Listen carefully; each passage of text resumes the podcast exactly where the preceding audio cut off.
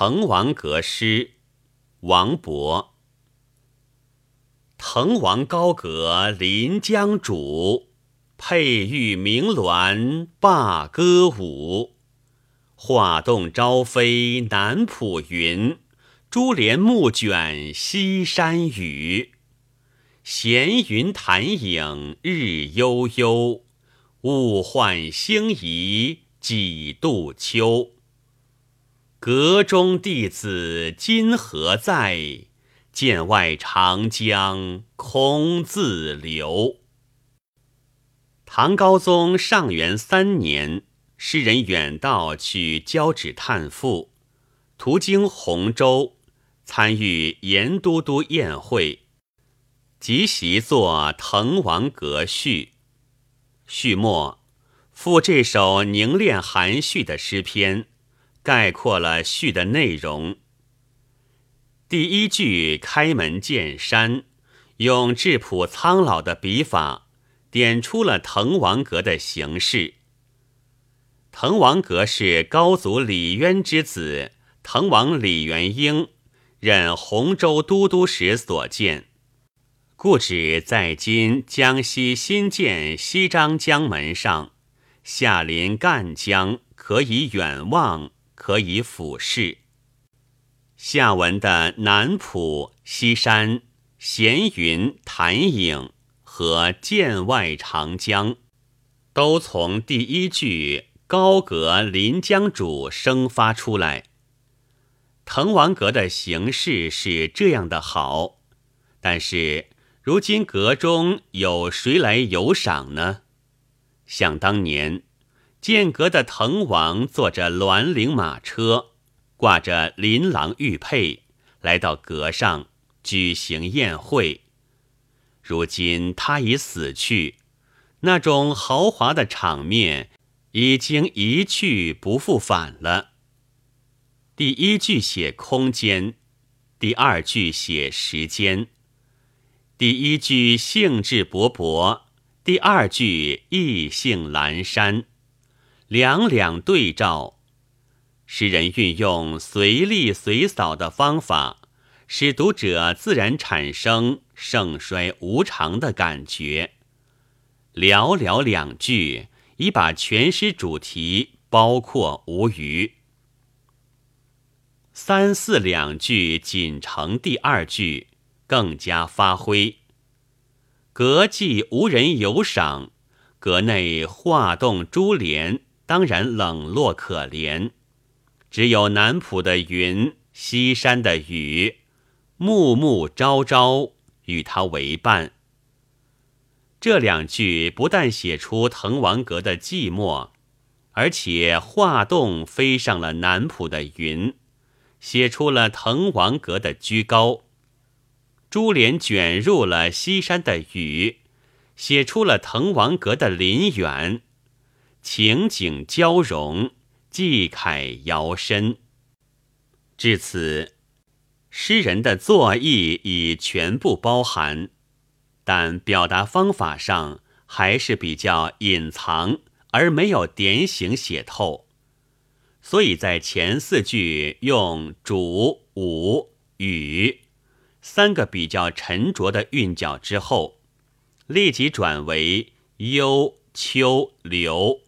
三个漫长柔和的韵脚，利用章节和意义上的配合，在时间方面特别强调加以发挥，与上半首的偏重空间有所变化。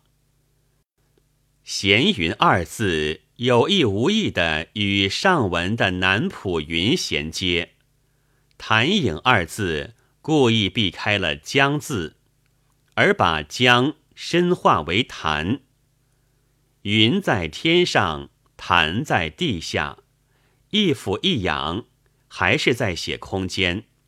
但接下来用“日悠悠”三字，就立即把空间转入时间，点出了时日的漫长，不是一天两天，而是经年累月，很自然的生出了。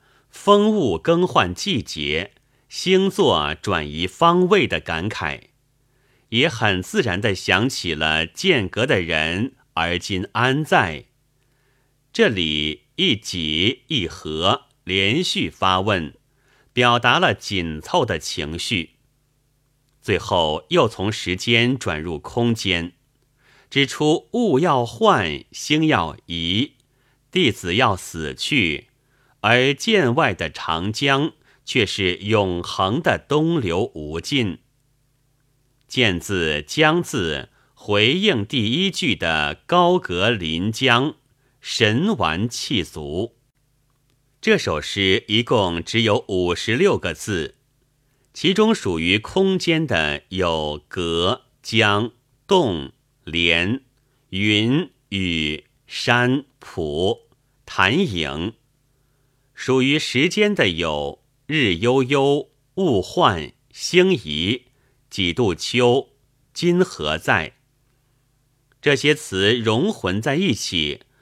毫无叠床架屋的感觉，主要的原因是它们都环绕着一个中心——滕王阁，而各自发挥其众星拱月的作用。唐诗多用十字，及名词，这与喜欢多用虚字，尤其是转折词的宋诗有着明显的区别。例如。三四两句中，除了“飞”字和“卷”字是动词以外，其余十二个字都是实字。但两个虚字就把十二个实字一起带动带活了。唐人的善用实字，实而不实，于此可见。另外，诗的结尾用对偶句法作结，很有特色。一般说来，对偶句多用来放在中段，起铺排的作用。这里用来做结束，而且不像两扇门一样的并列。术语称为扇对，而是一开一合，采取侧式，读者只觉其流动，而不觉其为对偶，显出了王勃过人的才力。后来，杜甫的七言律诗，甚至七言绝句，也时常采用这种手法，如“即从巴峡穿巫峡，便下襄阳向洛阳”，“口之面要随恩泽，翠管银缨下九霄”，“流连戏蝶时时舞。”自在娇莺恰恰啼等，可见王勃对唐诗发展的影响。本篇作者沈西前，白云出岫录制。